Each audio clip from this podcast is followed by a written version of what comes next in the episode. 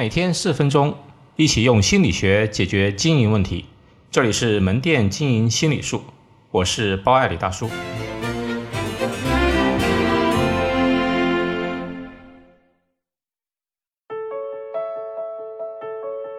爱华仕无人店的体验。最近，我所在城市的一个高端商场开了一家爱华仕箱包无人店，号称是该品牌的全球首家无人值守店。整个店面积不大。用红色做底色，非常抢眼。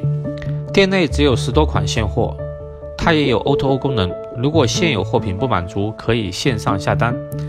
大部分的面积是用来宣传、展示如何操作以及品牌形象。有电子屏操作区，有攻略告知区，有拍照区，同时结合现在的移动支付功能，从而实现了无人化。这让我想起了前不久阿里巴巴搞的无人超市。目前。这当然还不是线下实体店的主流，只是一个概念店。我自己的体验感受是新颖特别。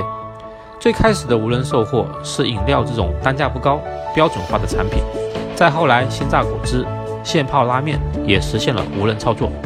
而无人超市、爱华仕无人店的出现，代表了科技的发展，越来越多的产品将可以自助销售。无人值守店对于商家最大的好处，无疑就是降低人工成本。因为现在人工越来越高，管理成本是目前线下实体店除了租金以外的另一大成本。对于顾客来讲，可以更便捷，因为这种店可以开很多。但科技的发展也离不开人性的基石。从心理学的角度，人有理性、情感、本能。我个人的体验是缺乏温度，无人店感受不到人的气息，是一堆。冰冷的机器、电子设备、宣传板。从懒惰人性的角度，我对手提箱的知识并不了解，相当于让我去学习，感觉很累。我宁可被动的去听一名售货员讲解，可能这种体验更好一些。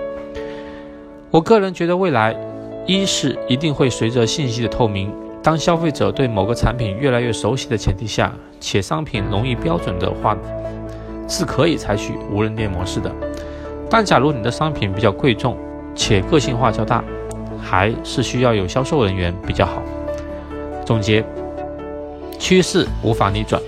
作为实体店的从业人，要更多的挖掘自身情感的独特价值，不然就真的很容易被科技所取代了。